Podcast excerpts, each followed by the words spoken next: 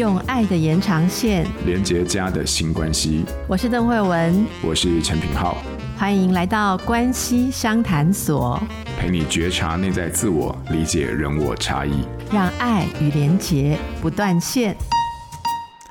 Hello，各位关系相谈所的朋友，大家好，我是品皓。哇，今天非常高兴，我们到了这关系相谈所的老朋友的时间了哦，所以，我们今天呢非常欢迎啊，我们大家所熟悉的心理师啊，玉芬老师呢来到现场。Hello，玉芬。嗨，大家好，我是玉芬。听友如果有在关注玉芬的粉专的话，你可能也会注意到，他在今年的脸书里面有分享了几篇啊，就是关于高敏儿的这个议题的系列文章了。刚好我就是看到这文章的时候呢，我也发现，就是我们在关系相谈所的许愿词里面啊，其实一直以来都会有听友来留言，就是说想要了解，就是诶，我们该怎么跟高敏的孩子相处。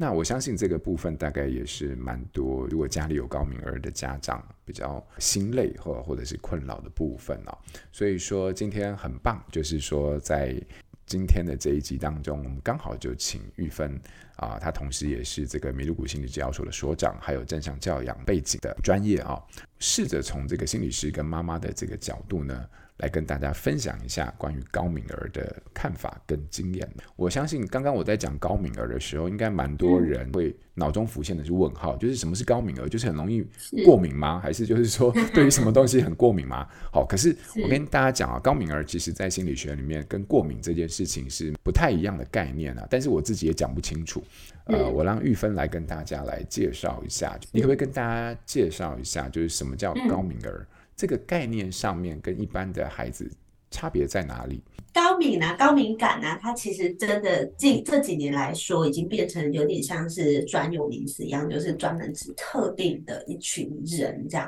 所以它确实哦，就是好像有特定指称了它的定义。那它其实不是专门用来指小孩，它只是高敏感族，它有一个族群，人口里面有一定的比例，其实都属于高敏感族。但这个比例其实每一个学者或是每一个研究，其实大家提出不太一样。有人说哦，可能高达二十趴，然后或者有人说啊，可能就是每一百个人里面有十个之类的，就每个人提出的那个比例不太一样，所以目前没有说很确切的一个数字。那为什么会这样？因为它其实也不是一个诊断啊，也不是一个什么很有。很明确定义的东西，所以你也很难去讲说，哎，到底有多少人其实是符合？但总之，我们能够知道的概念，就是在正常的人口族群里面，本来就有一部分的人是比较敏感一点。那这个敏感其实指的是他们其实在不同的面向上面可能会敏感。那最常见的其实是感官知觉上面的敏感，比如说有些人就是喝鼻塞，就是非常容易闻到那种很细微的味道，或是。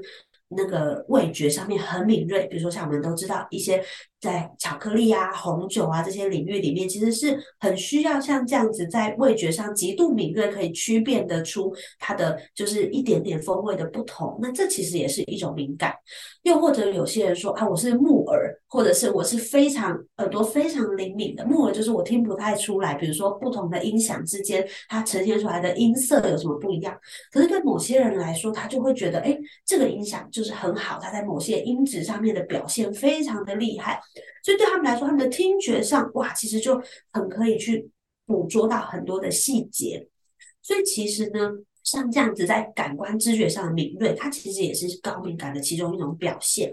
那可是其实对多数人来说，哎，你说说，哎，这就是一种天赋，不是很好嘛？那多数人都会觉得说，如果我在某一两个感官上面很敏锐，其实它就是我的优势。可是高敏感族常常是在很多事情上面都很敏感。那这个时候你就会发现，如果你今天走在外面，那施工的声音也让你一直听到啊，很远的小小的施工声也一直一直进到你的耳朵，然后又或者很远的地方有人在抽烟，或是那一家店的那个油烟一直不断能够进到你的感官里面，其实你就会发现你啊，好不舒服，你好像一走在外面你就被各式各样的东西感觉给轰炸，其实是会很疲惫的，然后你整个人会处在一种很紧绷、不太舒服的状态。所以，其实高敏感族比较辛苦的地方在于，如果他是在好多的事情上面、好多的面向上面都比较敏感的话，那他其实在情绪的负荷上是比较大的。那除了刚刚讲到这个感官知觉的敏感之外，其实很多的高敏感族还有其他的高敏感，比如说像刚刚讲到的情绪的部分，他们可能很可能本来就已经是在对情绪特别敏感的人，也就是别人的一个眼神，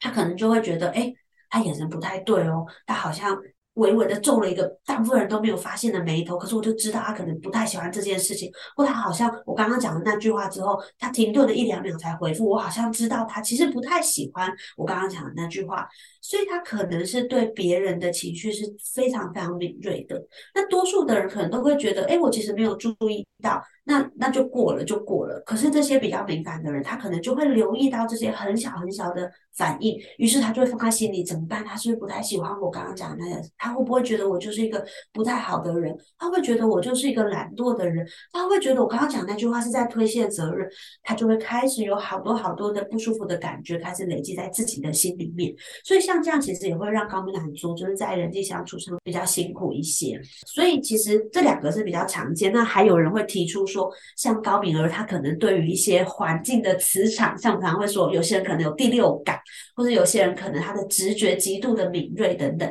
那这些也有人会提出说，他可能也是高敏感的一部分。但因为这个部分就比较没有那么直观，所以有些人就比较没有办法去意会到。但最常见其实我刚刚讲到两个，一个是感官知觉，一个是情绪的敏锐。非常清楚，非常清楚。身为一个低敏儿啊、哦，我现在比较理解 你们的世界了哦。呃，所以刚刚哎，等一下，你说我们的世界是是你觉得高高敏儿，高敏儿。哦，我是说你所介绍的世界，对对对，你所介绍的高敏儿的世界。但是我以为你要说的是，因为你对我的了解，你知道我自己其实也是很高敏的人。对，你是，所以你刚刚的那句话是，哎哎哎，对你，哎喂喂喂，你不能这样子，觉察到你的一些情绪的部分。没有，我完全没有，我就是一个非常直观的回应、呼应，然后跟认同，我可没有什么价值的判断，好不好？你你这你不能这样子，你自己说 你自己挖了一个洞，我跳 还，怪我跳进去哦。如玉芬刚才有说啦，就是说我帮大家摘要一下啊、就是说，诶，高敏儿这件事情，它不是跟过敏有关，它在心理学的这个定义里面或者是概念里面，它其实指的是说，我们有一群人，他其实在天生上面，他就会对于几个部分感到比较容易会感应，然后或者是感受。好，比如说第一个就是感官知觉的部分，嗯、这个就是什么什么眼耳鼻舌身哈，就是说触觉、听觉、嗅觉、味觉等等哈，这个感官知觉的部分。那第二个就是说对于情绪的呃这个感受性的部分，其实也是比较敏感，所以这种可能是对自己或者是对别人都会有这种敏感性在哈。所以很多人哎，他你看他就是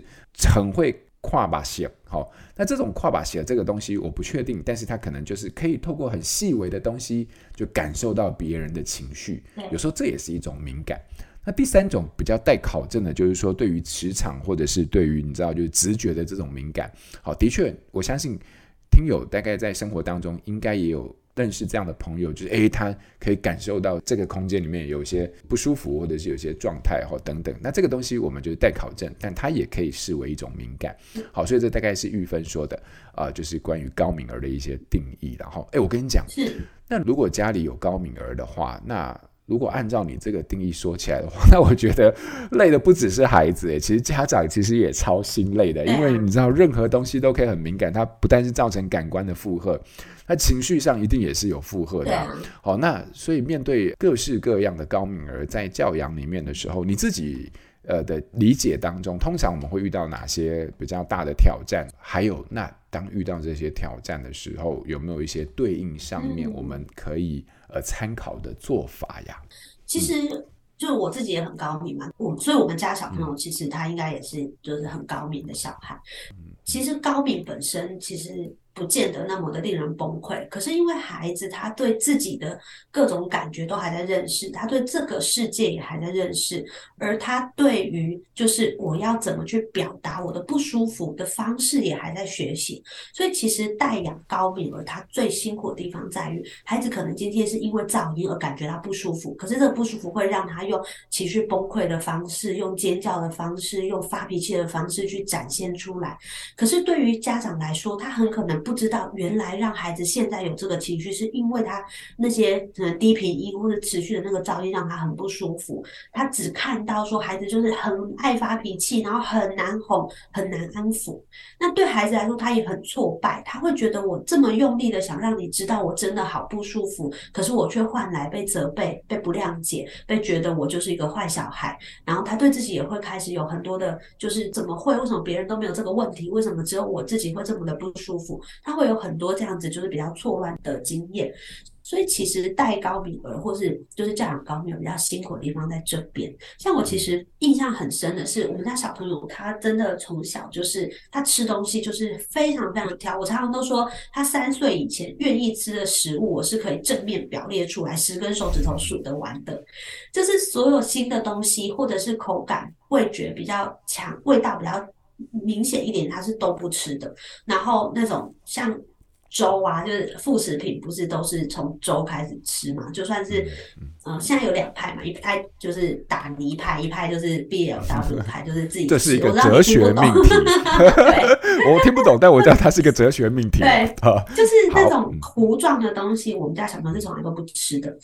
所以就是在要怎么样让他能够吃到足够的营养，然后能够健康的长大这件事情上面，真的非常的辛苦，因为要找得到他能够接受的食物，还不是比如说假设随便举例水饺好了，可能这家水饺可以，另外一家水饺是不行的哦，因为那个味道其实是不太一样的。对，那其实这就算了，其实最最最让我觉得很很累的地方，其实他对于。人的那种敏感，其实会让我觉得啊，很带的很累。比如说，他小时候，我们如果家庭里面要聚餐，餐厅的人多一点，或者是比较大的亲友的聚餐，我们家小孩是从头哭到尾，是那种。尖叫崩溃，然后完全没有办法安抚。你知道他那个状态里面是整个脑袋是宕机，就是一直哭，一直哭，一直哭，然后没有办法安抚下来。我们无数次都是需要把他带到就是餐厅外面，坐在路边好好的安抚他，转移他，等到他冷却下来。后来我就慢慢可以发现说，慢慢理解到说，对他来说，那种餐厅里面或者是人多的场合里面那种。好多的人在讲话，或者在走动，或者正在发生的事情是很快的。这个对他来说是真的是资讯量太大，他没有办法处理，于是他就会宕机，他就过载。所以一直到现在，他五岁了。像我的那个粉丝页上面，前几天或者嗯前阵子啦，就是还 po 了一篇文，就是他其实像现在我们要搭捷运，他上下学，我们家住在板南线沿线，大家可能知道板南线在上下班时间是很可怕的。那所以我们在上下课的时候，其实是需要让他戴耳机。那这个其实就是帮助他可以去挡掉一些外面的来的知觉上的刺激，也让他能够透过专注在就是耳机里播放的故事，然后可以减少他的就是在周遭的人的互动所涌进他的大脑里面的这些资讯量，让他比较有机会可以稳定的搭完 捷运这样。对，所以。这些东西其实就是带养这些高敏儿的过程里面会比较辛苦的地方，因为你会需要一直去尝试各种方式，找到一个对他来说比较舒服。首先难的是要先找到让他不舒服的点是什么，然后再找到一些方法让这个不舒服的点容易度过。然后同时那个方法必须是在你的生活里面是真的可用的，因为比如说他如果真的对捷运非常的抗拒，然后你就说那我们难道不搭捷运吗？恐怕也没有办法。对，所以要怎么样子去调节出一个你的生活上面允许，然后同时又可以帮助孩子减少那个被这些资讯、被这些就是刺激给淹没的这样子的的状况。所以那个中间其实是比较辛苦的地方。也就是说，很多时候高敏儿当他的语言的表达能力可能还不是很好，但他已经展现出这种。呃，高敏的特质的时候，那环境当中的各式各样的刺激量哈，或者是刺激，其实就会让它造成这个 overloading，就是说，哇，我的负荷超重了。好，那负荷超重之后呢，然后可是他可能唯一能够表达的方式，呃，就是用呃情绪的展现嘛，哈。可是通常这种状况，你一个人负荷过重的时候，你是不会好好表达情绪的，你一定是用比较呃生气的，或者是暴躁或崩溃的方式表达出来。可是，就是如果我们没有这个高明的概念的话，其实我们就是很难理解孩子正在内心的这个煎熬。所以就是说，一方面不理解，一方面不被理解，在两方碰在一起的时候，就是最后的结果就是双方都挫败。那这只会造成彼此更多的在相处上面的一些呃不是很好的一些经验。嗯、所以说，理解高敏的概念，其实对很多家长来说是很重要的。嗯、那玉芬你自己，其实我刚才听到是说，你用自己的经验，然后。来分享一些在生活当中应对的一些做法，这这让我想到，我们刚好有一位听友啊，叫做小文，对，然后他也有在许愿池有留言。那我觉得这个东西很呼应我们今天主题啊，就是小文有说，他就说想知道就是高敏感孩子跟高敏感父母的相处，也就是说当呃孩子是比较高敏感，然后父母亲啊、呃、也是比较高敏感的话。这不就是在说你吗？所以说，就是说，如果是高敏感父母跟高敏感孩子的话，那你你可不可以跟大家聊聊？就是说，你自己在我知道你在粉丝页上面有分享了一些，就是还蛮生活化的一些做法。我不知道，就是从这个提问当中，不管是想法、经验或者是做法当中，你有没有什么可以跟大家分享的部分吗？其实高敏感的孩子或是高敏感的人，嗯、他们很需要的东西就是。缓冲的，不管是空间还是时间，就是因为他们进来的量这么大，所以这些东西是需要时间去处理、去理清、去安顿，然后去修复，然后去回到自己觉得可承受的量跟状态。所以其实不管今天是大人还是孩子，只要是比较敏感的人，他都需要这样子的时间去做一个转换的准备，或者做一个调节。那所以当你知道自己也是比较敏感的。家长的时候，一个敏感的大人的时候，首先很重要的是，你必须要帮自己留足够的调节的方式。比如说，你可以是有放风的时间，或是在家里面有一个角落，又或者是你的家人或是你的支持者是，就是我的我说的支持者是你的，就是育儿的上面的一些资资源，他们是理解你会有这样的需求，所以你需要找到有人可以。帮你替手，让你可以喘息跟处理回来。又或者你觉得，哎，我好像没有具体的时间，那也许是一个空间，那可能就像刚刚讲一个角落，又或者是。就是你可能有一间储藏室，你可以可以躲进去；一个更衣室，你可以躲进去。那如果没有的话，又或者是比如说，你可能是一样戴上耳机听你觉得舒服的音乐，让你暂时可以隔绝掉外面的一些声音。也就是说，你需要帮自己找到一个自己是可以调节的办法。然后，不管是时间、空间、物理或者是非物理的环境都没有关系。先照顾自己这个状态，为什么呢？因为其实去协助高敏的孩子是很辛苦的一件事情，是需要很大量的专注，然后很大量的那种，就是你的脑袋必须要高速的运转。所以在这种状况底下，你自己的状态必须要够好，不然的话，真的就是你们两个两方都好挫败、好挫折。那这些挫折又会回过头来再淹没你们彼此，你们就更难用比较好一点的方式、比较平静一点的方式去处理，那就整个就。是一个负向的循环。那孩子因为没有办法自己帮助自己，所以一定要从我们大人先帮助自己开始。所以一定要在生活里面照顾好自己，因为你要知道你的脑袋、你的心能够承受的东西就是不是很多，因为你是如此的细腻，你就是这么细腻的一个人，所以你的脑袋能够容纳的量其实是有限的，是很珍贵的。所以好好的去放这个分量，然后让你自己有余裕去协助孩子，去跟孩子相处。那在跟孩子相处，同样的原则就是你陪他一起去找到很多，留下很多他可以调节的时间跟空间。就好像我们家就是在睡觉前，之前我举一个例子，就是我们家在睡觉前，其实孩子有好几个闹钟，那个闹钟就是要提醒孩子要睡。我们有一个小时的时间。那我原本的做法其实是晚上八点会响一个闹钟，然后可能二十分钟之后就会再响一个闹钟，就提醒他可能要收玩具啦，又或者是要刷牙啦，要准备明天的东西啦。然后到最后九点钟会有个闹钟，就是他要上床的最后一个闹钟。过一阵子之后，孩子就开始跟我说，他觉得这样的做法不太好，因为呢，那每一个闹钟对他来说都是一次提醒的刺激，会让他觉得不是很舒服。当然，这是我转译过的话了，孩子不会这样讲。但总之就是他会觉得这样每一个东西、一个事情、一个事情已经切好了，对他来说没有那么容易，所以他希望可以减少。于是呢，我们我就浓缩少了一点，变成就是四个，就是呃二十分钟一个，然后就是只有提醒他时间。后来又过了一阵子，他又觉得说这样好像也不太好，他希望可以自己去规划这个中间这一个小时，他想先做什么事情，再做什么事情。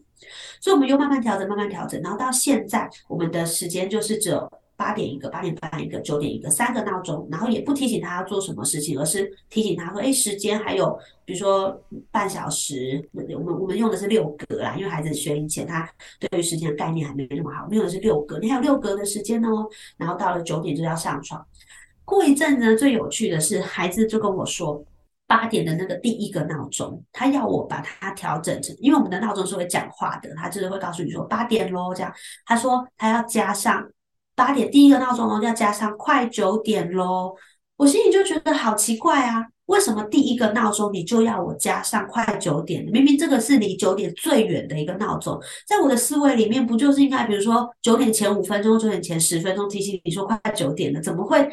会在八点，然后后来他才告诉我，就我们讨论讨论，他就说，因为他需要开始去做这个预备，就是我准备要收尾了，要进入一个快要睡觉的状态，所以八点的闹钟就要告诉我说，最后就要九点了，所以我现在要为那个时间点做准备，所以你会发现，哇塞，一个每一天在做的日常的。作息，每一天睡觉前固定要作息，这对我们大人来说是一个多么自动化的过程，是一个多么正常。然后每天都在说，他应该早就要已经习惯，他都已经五岁多了。可是原来对他来说，他就是需要每天都需要一个完整的一个小时，他可以慢慢的收拾他的心情，结束他手上的工作，然后调整到转换到我要睡觉的这个状态。他就是需要这么长的时间。所以这个东西，如果我们没有。保持着我们持续开放的跟孩子一起去做讨论，去了解、听他的想法，那么我们很容易就会忽略掉他的这个需求，只会觉得说，你到底为什么每次都已经设闹钟了，然后九点的时间到，你还是没有办法完成你该完成的事情？为什么你都没有办法提前把这件事情做好？为什么每次要结束的时候，你就在那边觉得说，我自己还没有做完我想做的事情？我之前也会误会他，就会觉得说，就已经跟你说要。就是九点到就要收，为什么你还每次都跟我吵说你还没有做完，还没有玩够？就已经给你一个小时玩，为什么还没有玩够？这样后来才真的可以理解，就是他需要的那个转换其实有这么长的时间。哇哇，非常非常有同感的。也就是说，我们很多时候其实基本上是没有理解这件事情，所以说就会很容易按照我们自己觉得理当该有的那个时间转换，然后跟那个时间规律，然后去提出要求。那可是我们可能忽略了一件事情，就是每个人对于时间的这个刻度其实粗细是不一样的。同时，更重要是每个人对于这种转换的这种心理的准备的时间也是不太一样的。好，那我们有一个很大的前提，就是我们其实相信孩子是可以自己呃慢慢的调整的。我们相信他有这个能力，但是前提就是我们必须要呃愿意给出这样的一个空间。那如果愿意给出这样的一个时间的话，那更前提是，其实是你要能够先知道这件事情，他需要这件事情，所以你会发现它是一个环节扣着一个环节。所以玉芬，你刚才说就是说，嗯，我们如果回过头来的话，不管就是高敏儿的家长或者是高敏儿的孩子，其实最重要的其实是他，我们都需要一个缓冲的呃条件。好，那这个缓冲的这个状态，不管是时间也好，空间也好。那它其实都一样重要，但是我们就是看自己在实际的生活当中，我们有哪些资源，好，我们就看看我们可以用什么样的缓冲的形式，不管是对大人来说也好，对孩子来说也好，如果能够在这个资源底下，我们做一些调配盘点，然后能够让我们去有一个这样的一个支配，可以用来做缓冲的，呃的空间或时间的话，其实回到高敏儿的。不管是家长或教养，彼此之间，我们我们大概比较能够找出一个彼此理解跟共同的一个步调了。这个提醒其实蛮重要的，因为如果不够理解自己的状态跟孩子的状态的话，其实很容易就是为了彼此不同调这件事情，呃，出现很多冲突了。哦，所以这个是大概啊，玉芬。透过对于高敏儿教养的理解跟经验，以及在生活当中呢所分享的一些，我觉得是对我们来说，哎，非常具有学习性的一些分享。好，身为这个关系相谈所的老朋友，我相信你应该知道我们现在新练习的时间。来，你有没有什么新练习想要给大家？好的，其实因为我们今天的主题是高敏，那但是我想说的是，其实。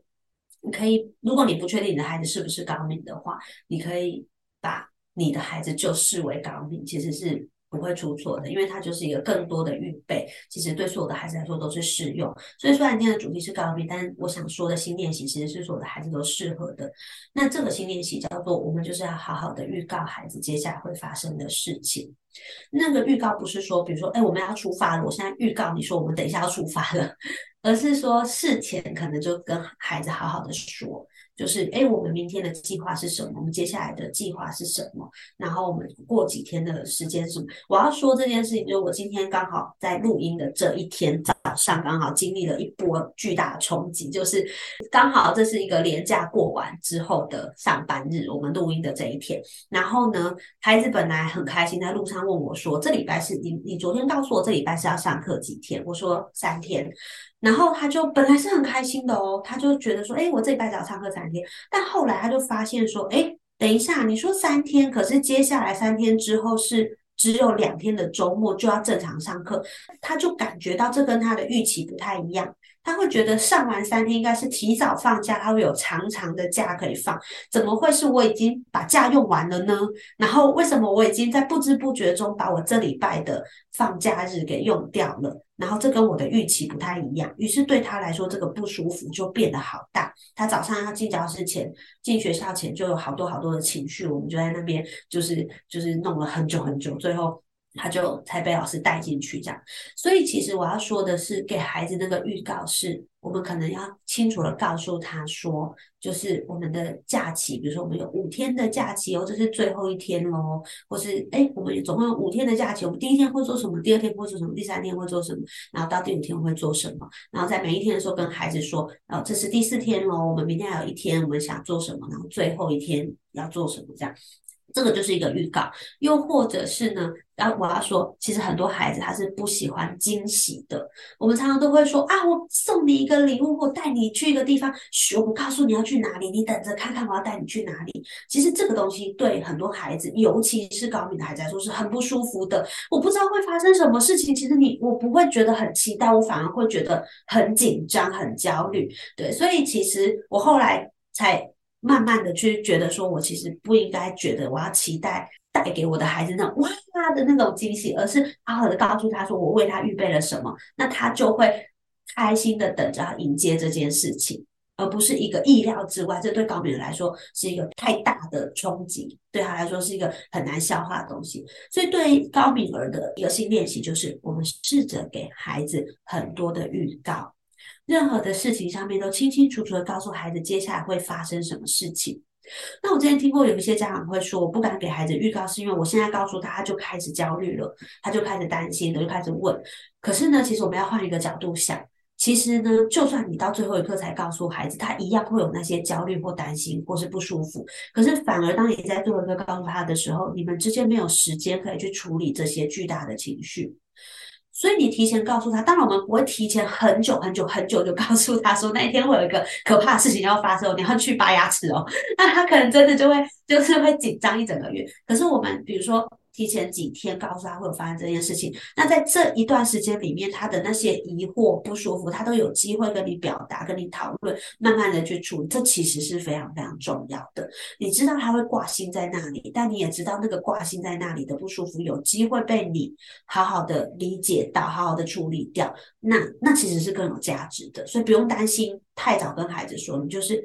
预告孩子任何的事情。这是我今天想要请大家做的新练习。呃，我们今天的新练习就是在孩子的生活当中，我们试着可以看看可不可以练习到做到预告这件事情。对，因为预告这个东西，其实让孩子对于比较不确定的东西，可以有一些脑海中的图像或者是理解。嗯那当他有这个图像或者是理解的时候，他可能会产生各式各样的反应跟情绪，但也因为预告这件事情有这样的反应，我们才有比较多的余裕的跟空间、跟时间、跟机会，可以跟孩子来讨论一下他的担心或者是他的在意。那当然，这个过程当中一定还是会有很多的波折，可是对于孩子来说，他也在这个过程里面慢慢的。啊、呃，能够跟你之间的这样的一个沟通当中呢，理解当中，也可以比较开始练习，或者是学会消怎么去用自己的方式消化这些情绪。好，那当然我们要强调，这个预告就是它是一个对于事情安排的一个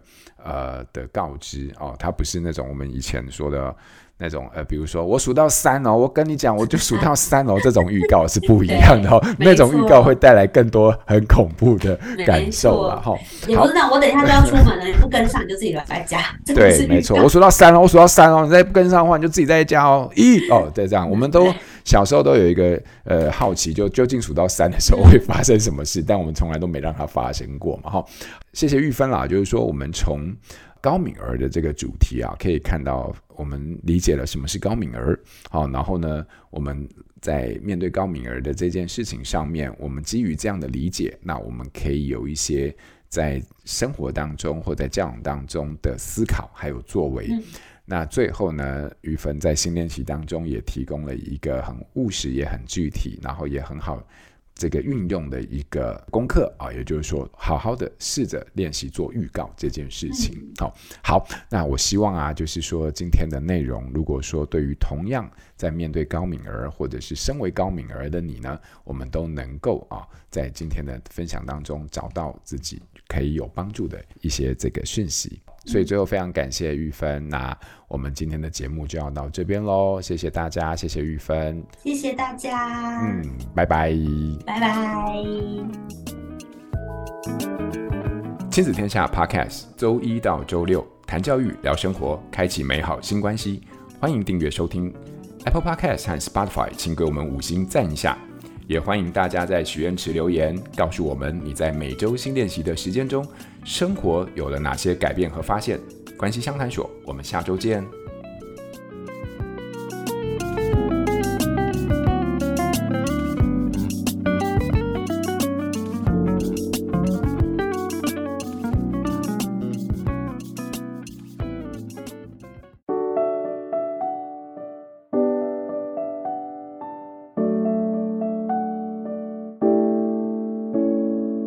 大家好，我是罗宝红。在教养过程中出现了教养的困扰，陷入教养低潮时，该怎么办呢？在我全新推出的一周一练习五十二周罗宝红安定教养实践中，不止从理论到方法，从内在到外在，这是完整的实作内容，也是我首次在亲子天下现身的有声课程。这个课程适合给没有时间看书或上课的自己，每周三十分钟，帮助你快速充电。如果是看完书、上完工作坊后聆听，基础也会打得更扎实。一周一练习，让教养效果更显著，陪你实现安定教养幸福力。